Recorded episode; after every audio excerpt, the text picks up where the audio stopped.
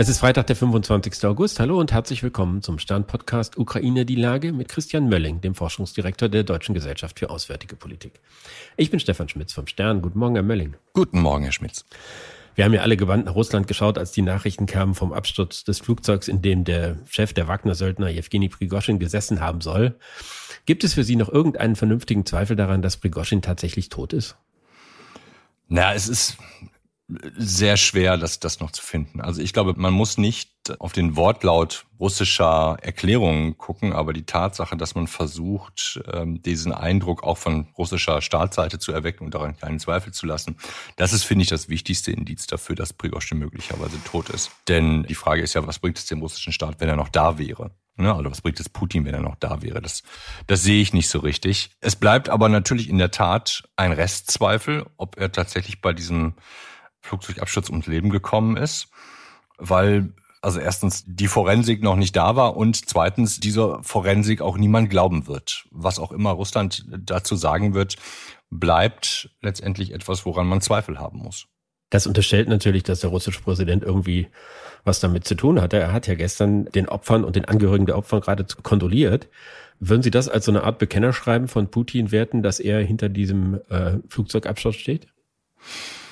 Ich glaube, die Situation ist ja, äh, ist ja viel schlimmer. Es ist eine von essentieller Unsicherheit. Sie haben einen, einen Mörder und Verbrecher am Kopf eines Staates, dem sie das zutrauen würden. Das alleine ist ja schon mal ein Punkt, äh, der, glaube ich, in der deutschen Debatte, auch mit Blick auf wir verhandeln über Frieden, äh, überhaupt nicht reflektiert wird. Sie haben ja einen notorischen Gewaltverbrecher, der wahrscheinlich auch gar nichts anderes mehr beherrscht als, als Krieg, Verbrechen und Drohung. Was wollen Sie dem denn noch glauben? Das, was Ihnen am liebsten gefällt, was er sagt, weil man dann sich für einen Moment in Sicherheit wiegen kann. Im Grunde genommen können sie doch dem Menschen mittlerweile gar nichts mehr glauben. Das ist doch, glaube ich, die schwierige Situation. Also ob er da jetzt kondoliert und das ernst meint oder kondoliert, weil er einfach ein absolut eiskalter Typ ist, wir wissen es nicht, weil man auch dann fragen muss, ist es eigentlich wichtig, ob er das jetzt so meint oder nicht meint. Auf der anderen Seite heißt es ja immer, dass der Putin bei allem, was er macht, trotzdem noch irgendwie ein rationaler Akteur ist. Und er hätte ja jede Gelegenheit gehabt, den Prigoschin vor Gericht zu stellen und zu einer Strafe seiner Wahl verurteilen zu lassen. Warum hat er das nicht gemacht? Also erstens, weil er uns, also nur wir, ich übertreibe jetzt ein bisschen, nur wir können auf die Idee kommen, dass man den noch vor ein Gericht stellen könnte, weil das würde ja bedeuten, dass da sozusagen irgendeine Form von richterlicher Unabhängigkeit und eine besondere Bedeutung in den Gerichten Russland liegen würde. Das ist schon zumindest im Bereich der Strafgerichtsbarkeit wahrscheinlich was, was man mittlerweile komplett in Abrede stellen muss. Das ist der erste Punkt. Der zweite Punkt, nochmal zurück quasi auf die DNA dieses Staates. Das ist Gewalt. Hier hat jemand, nämlich Prigozhin, bewusst den Präsidenten provoziert, nicht nur provoziert, sondern er wollte einen Putsch. Und das hat Putin ja öffentlich zumindest so erklärt, dass er das als einen Putsch verstanden hat und damit als einen Verrat. Verrat in der Geschichte Russlands und der Sowjetunion endet mit dem Tod des Verräters, es sei denn, der Verräter ist erfolgreich und putscht erfolgreich und ist dann an der Spitze des Staates. Das ist die Geschichte der Gewalt. Ähm, ohne jetzt großer Russland-Experte zu sein, habe ich den großen Eindruck, dass man das als eine große Kontinuität oder Strukturdeterminante des Handelns äh, des Kreml so verstehen muss. Deswegen hätte es nicht gereicht und wäre sogar ein Ausdruck der Schwäche gewesen, wenn man Prigoschin hätte davonkommen lassen, quasi entfliehen lassen in irgendeinen Gulag oder nach Afrika, um dort die Geschäfte der Wagner-Truppen für Russland weiterzumachen. Ich glaube, es musste ein gewaltsames Ende sein, um klarzumachen, die Währung, in der Russland zahlt und die in Russland und im Kreml zählt, ist Gewalt. Sie haben es eben gesagt, ne? denn eine Erkenntnis aus dem Vorgang für potenzielle Putschisten oder Menschen, die Veränderungen herbeiführen wollen, ist ja auch, mit Putin gibt es keine Deals. Seine Zusagen sind nichts wert. Wer sich auflehnt, der muss auch die Entscheidung suchen bis zum bitteren Ende. Ja, genau. Oder sie scharen halt, also wenn sie jetzt mal so ein bisschen Küchenanalogie machen, Sie scharen, äh, wenn sie ein regionaler Herrscher in, in Russland sind, äh, eine eigene Privatarmee um sich, die zumindest auf der einen Seite ihnen mögliche Probleme mit anderen Privatarmeen in Russland vom Leib behält und sie bieten Stabilität für den Kreml in ihrer Region an. Ne? Das wäre zum Beispiel vielleicht ein Beispiel für Tschetschenien. Wenn sie dahin kommen und glauben in den Kreml, sie hätten ja früher mal was Gutes getan für den Präsidenten und deswegen wäre er ihnen irgendwie wohlgesonnen oder so. Ich glaube, dann haben sie es einfach nicht, einfach nicht verstanden. Also wenn in dem Sinne auch deutsche Politiker glauben, sie würden schon in Moskau gut gelitten sein, weil sie ja hier den Bärendienst für Moskau machen und hier die fünfte Kolonne machen, da muss man sagen, sorry, aber ich weiß nicht, wie ihr in einem in einem solchen Gewaltsystem, das sich einige hier offensichtlich herbei wünschen oder es sehnen, wie ihr darin überleben wollt. Also ich glaube, dass da die, die Revolution, die einige hier für, für Deutschland sich ersinnen, dass diese Revolution ihre Kinder sehr schnell fressen wird äh, und sehr gewaltsam fressen würde. Nach dem Putschversuch von Prigozhin vor zwei Monaten hieß es ja, dass äh, Putin ihn vor aller Augen töten lassen werde, was um zu beweisen, dass er weiterhin die Kontrolle hat. Nun ist das augenscheinlich passiert. Aber ist Putins Macht denn dadurch tatsächlich befestigt oder sieht man eher, dass eine Autokratie, eine Gewaltherrschaft, die nur mit solchen Mitteln sich noch weiter durchsetzen kann, eigentlich ihren Zenit überschritten hat? Ja, da schwingt die Hoffnung mit, ähm, dass es so sein könnte. Ich würde erstmal davon ausgehen, dieses System hat mit Gewalt funktioniert. Oder ich will es ein bisschen anders sagen. Das System hat lange Zeit lang mit Gewaltpotenzialen funktioniert. Also ein Potenzial, dass man eine Gewalt, die man nicht abgerufen hat. Jetzt wird die abgerufen. Das heißt also, da wird sehr viel aktiviert von dem, von dem Gewaltpotenzial, das der Staat hat, nach außen und nach innen hin.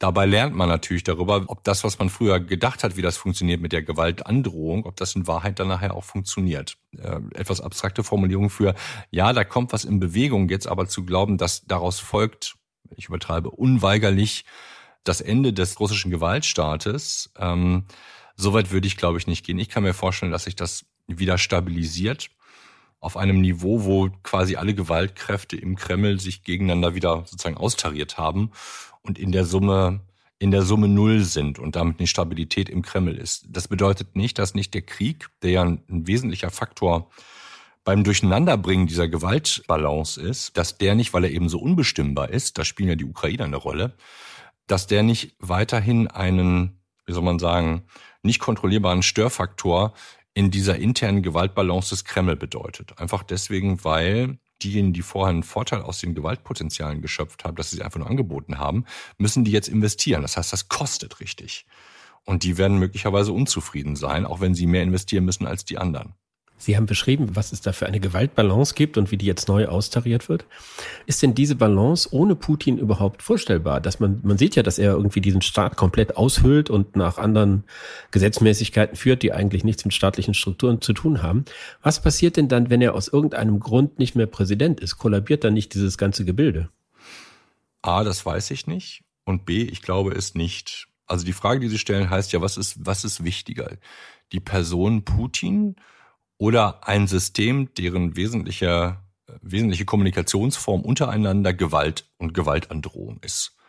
Ich glaube, dass sozusagen das, was alle gelernt haben, nämlich dass sie mit Gewalt ihre Geschäfte machen können und ihre Interessen durchsetzen können, dass das über ein Ende von Putin hinaus bedeutsam ist. Einfach weil das Ende von Putin direkt dazu führen wird, dass es zu Gewalt kommt. Sein Ende wird möglicherweise gewaltsam sein und die Nachfolgeregelung wird auch gewaltsam sein.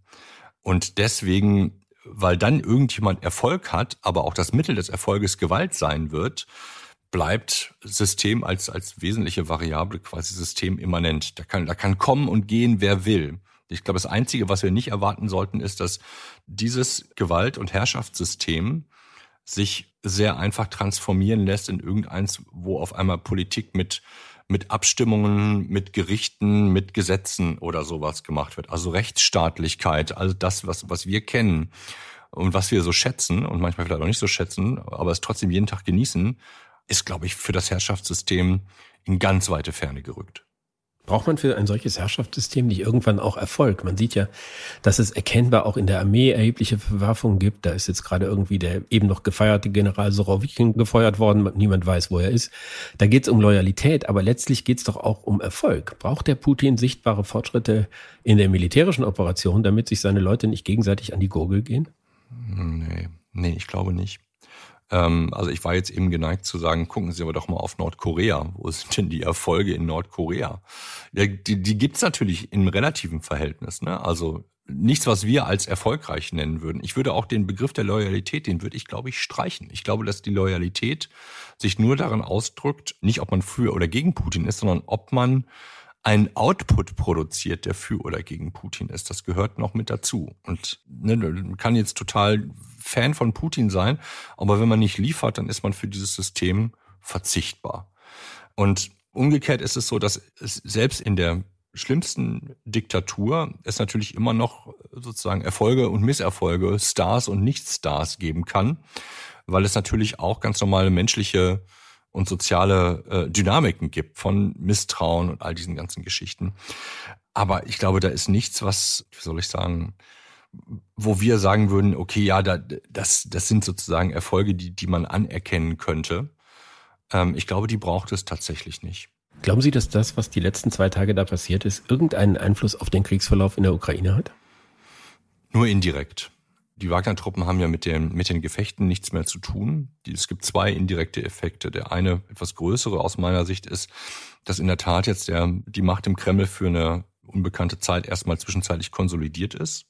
Also Putin hat nochmal erklärt, was die Spielbedingungen sind und was die Geschäftsbedingungen äh, sind und dass er derjenige ist, der die auch jederzeit ändert und ähm, in seine Richtung auslegt.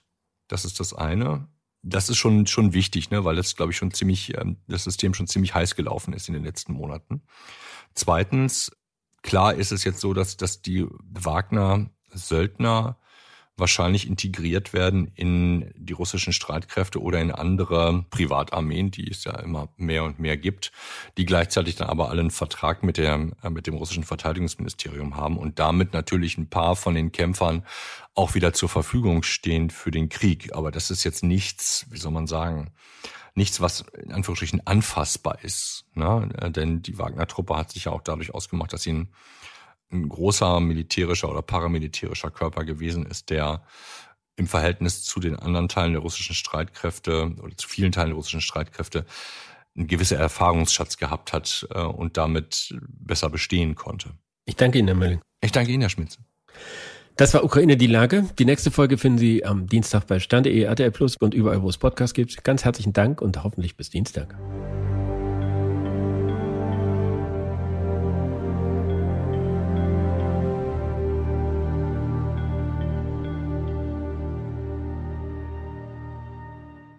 Dieser Podcast ist eine Produktion der Audio Alliance.